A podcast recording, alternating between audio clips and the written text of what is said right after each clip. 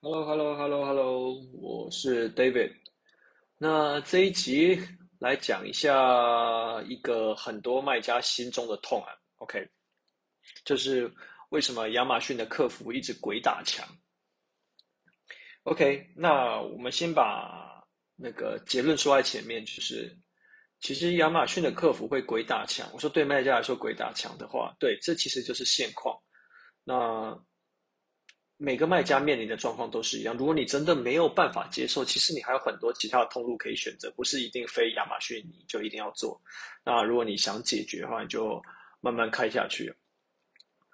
虽然已经是一个大家都会问的问题啊，就是老生常谈了，就是为什么我一天到晚我开了 case，然后那个客服就是不回我。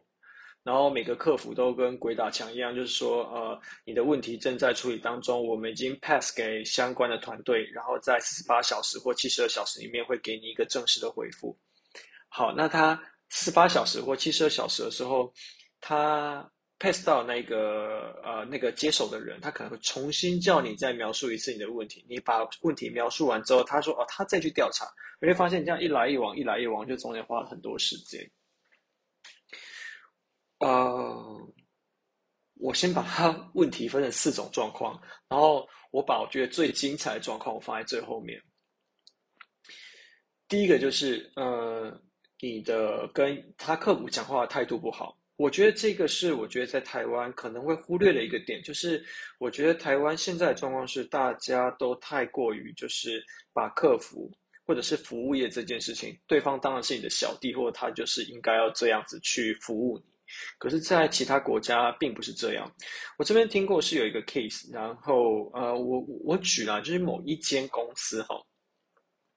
他一直说他叫呃这个客服就是呃要怎么样要怎么样，我们就是付钱的老大，然后你们拿了我们的 referral fee，然后你们还不服务我们，这样子你们就是一个呃不负责任公司，怎么样怎么样怎么样。然后客服就回他说，而且我们是我们了解你的呃。呃，顾虑。那因为你的、你的呃，怎么讲？你的顾呃，你的这些顾虑跟 concerns，对，然后让我们决定把你的 case 提高到比较高的层级，然后我们会关闭你对于亚马逊这个 case 的服务通道。那往后，请你透过哪一个管道去跟比较高的层级的那个单位去做联系，然后之后你要跟这个比较高的这个单位联系的时候，哎，对，对方就都不会回你。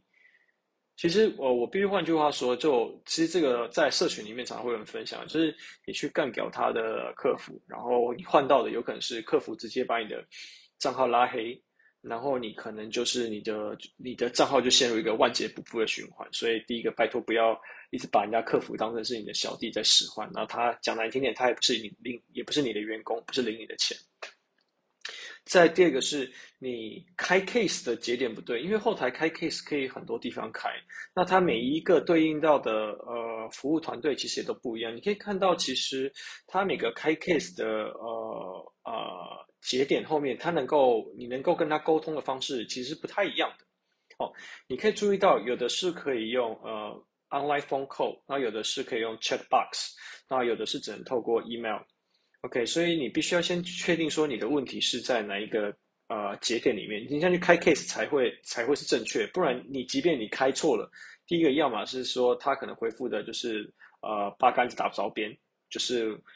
这边鬼打墙很久，那不然就是他最后终于 pass 回去正确窗口的时候，已经拖了很久，所以你得先知道你开 case 的节点不对。在第三个你是。可能你对于这方面的知识其实不是很强，或者是你对平台操作真的不是很了解，所以我觉得这个部分应该算是卖家自己你要努力的，就是也就是说你要加强你自己的专业。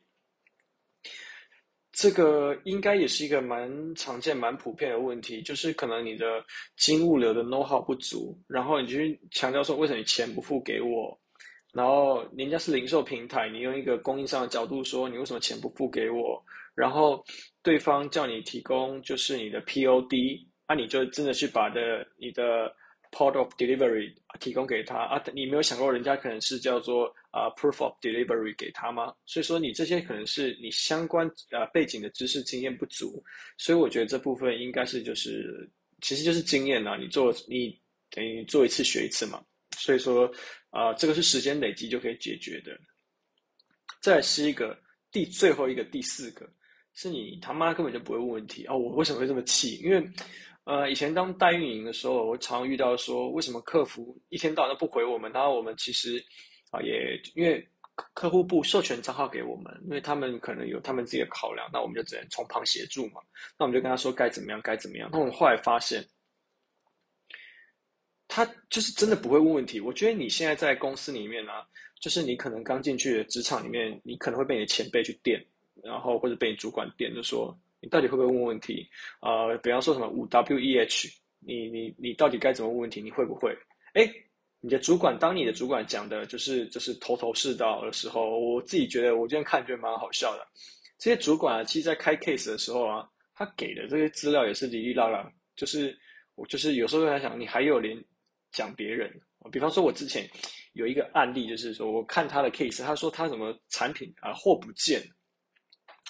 然后就是他就一天到晚就是一去撸那个呃那个什么呃卖家客服，然后那个卖家客服就说什么他一直在鬼打墙，请他提供资料，然后我后来就真的好啊，他请我去看一下他的后台内容，然后我就把这个内容呃呃大概原封不动大概讲一下，他就说他可能开 case 就是呃 shipment。然后可能一个它的提单号 has been delivered to FBA，啊、，but it's missing according to system available I units. Please check it。你觉得这样子客服会知道你在讲什么鬼屁东西吗？那你提供那串提单号，你的客服会知道吗？你进仓的时候，你又不是拿提单号进仓。啊好，啊你是进来一个 FBA 的仓库，你也没提供啊。啊你什么时候进去的？时间呢？你什么时候进去的？OK，这不是说什么多高深开 case 的技巧，是你这个呃 WEH 的资讯基本说明都没有啊！你要别人怎么查？我觉得你换个角度想啊，你今天在当卖家的时候，你把很多资讯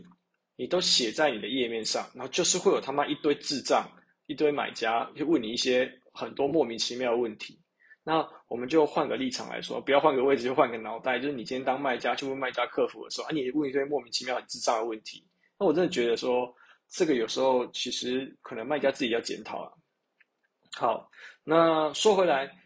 那到底要怎么样去避免客服鬼打墙这个问题？因为亚马逊客服回复的时间是七十二小时内给出一个回复都可以。那你提供的资料越完整越详细，呃，他能给的啊、回复其实就是越完整。呃，所以说我觉得，比方说我们在衡量我们自己。呃，比方说有在处理客服的同事，他衡我们衡量他的 performance 是他这他的平均 case 是几个来回可以去呃 close 掉这个 case，那不是呃反而不一定是速度，因为有时候速度是牵制于就是他回信的速度，那这个有时候不是我们可以掌控的。因此，我觉得大家在呃提问，就是还有就是写开 case 的这个功力，可能是要加强的啦。那我的建议会是，可能针对几个比较常见的问题，你要去写一些呃你自己公司的范本或是模板，这样子你之后在问问题的时候，你再丢出去的时候，这些也会比较快。那